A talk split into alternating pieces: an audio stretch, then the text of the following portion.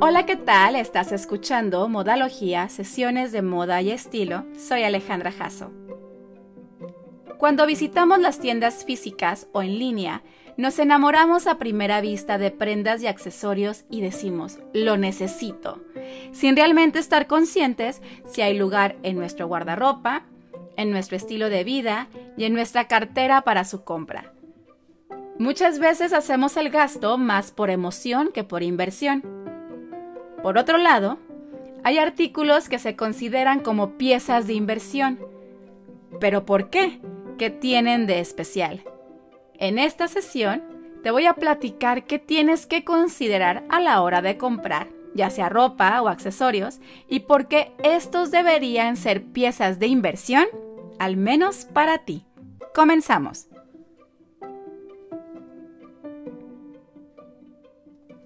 Empecemos por la siguiente pregunta. ¿Cuántos artículos tienes en tu closet que solo tienen un par de puestas? Ahora, cuánto pagaste por ellos. No importa si fue mucho o poco, más bien si les has sacado provecho. Si no te los has puesto continuamente, probablemente no valió la pena el gasto que hiciste. Fue una mala inversión. En cambio, si los has usado una y otra vez, hiciste valer tu dinero y su compra fue favorable y útil. La ropa, tus zapatos, tus accesorios tienen un costo que va más allá de lo que pagas en caja. Está relacionado con el uso que les das y hay un método que realmente ayuda a ver las compras de estos artículos desde una perspectiva completamente nueva, desde el punto de la inversión. Incluso puede hacerte darte cuenta que algunas de tus compras en Zara o HM, por muy económicas que hayan sido, en realidad y a la larga pueden estarte costando más dinero de lo que crees. Se trata de usar una pequeña fórmula cada vez que vayas a comprar. Costo por puesta.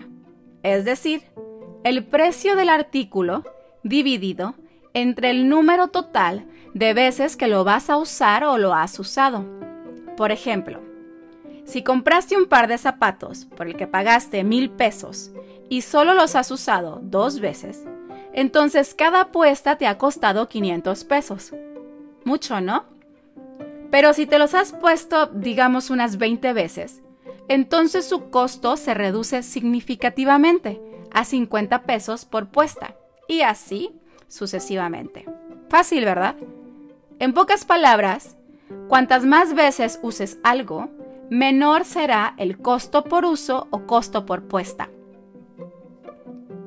Esta fórmula te ayuda a entender el precio real de tu ropa, a ser realista con tus compras, a tomar en cuenta cuánto tiempo va a durar una prenda en tu closet por aquello de la calidad y cuántas veces la vas a usar. Igualmente puede ayudarte a comparar entre dos compras potenciales y auxiliarte a decidir cuál es la más rentable. Y la que usarás con más frecuencia será la mejor inversión. Porque no siempre un precio bajo significa que gastarás menos y viceversa. Un precio alto no quiere decir que gastarás de más. ¿Y cómo saber cuántas veces se va a utilizar una prenda o accesorio? Ten en cuenta lo siguiente. ¿Es una pieza de tendencia? ¿Te ves utilizándola el próximo año? ¿La consideras versátil o solo la usarás en una ocasión determinada? ¿Está restringida a un tipo de clima o temporada? ¿Esperas seguir en la misma talla o cambiará en los próximos meses, en los próximos años?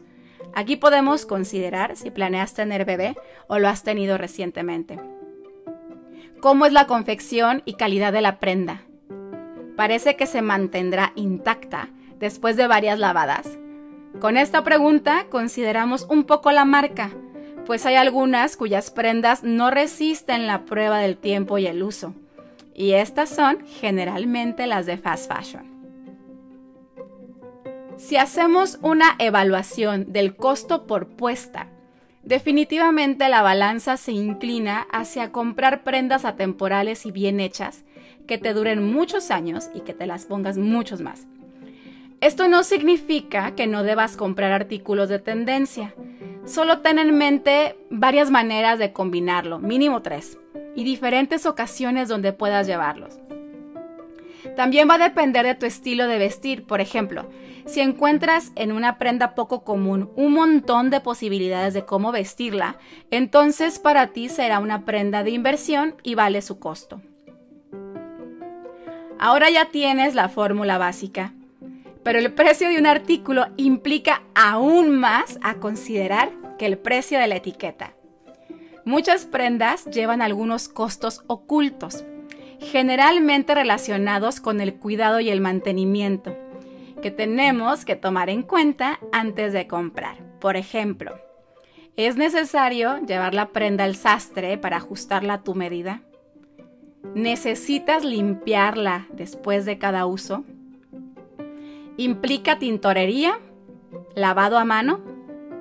En el caso de los zapatos es necesario pensar, por ejemplo, en la reparación de suelas y tacones. Estos costos ocultos se deben considerar sobre todo cuando se trata de productos de lujo que necesitan cuidados especializados y el precio de estos pues tiende a ser mayor. Otro elemento a considerar, híjole, la decisión de comprar ya no será hecha a la ligera, ¿no? Es pensar si en algún momento el artículo pudiera o quisieras revenderlo. Algunos artículos de lujo bien cuidados conservan su valor, así que si decides revender alguna prenda o accesorio, puedes reducir el precio de reventa a lo que te costó, reduciendo así aún más el costo por uso. Sin duda, utilizar esta fórmula antes de comprar te ayudará a tomar mejores decisiones y aprovechar al máximo tu guardarropa Así que antes de pagar, pregúntate si vale la pena. Considera todo lo anterior y aplica la fórmula de costo por uso, que su resultado se traducirá en compras más inteligentes y un guardarropa funcional que te encante y que hará valer tu dinero por mucho tiempo. Con eso terminamos esta sesión. Espero te haya parecido interesante y apliques la fórmula de costo por uso. Te invito a que me sigas en mis redes, en Instagram en Alejandra Jasso, en Facebook en Alejandra Jasso Fashion and Styling y también la página alejandrajasso.com. Y no olvides recomendar este podcast. Nos escuchamos por aquí la próxima sesión y recuerda que hagas lo que hagas, hazlo con estilo. Bye.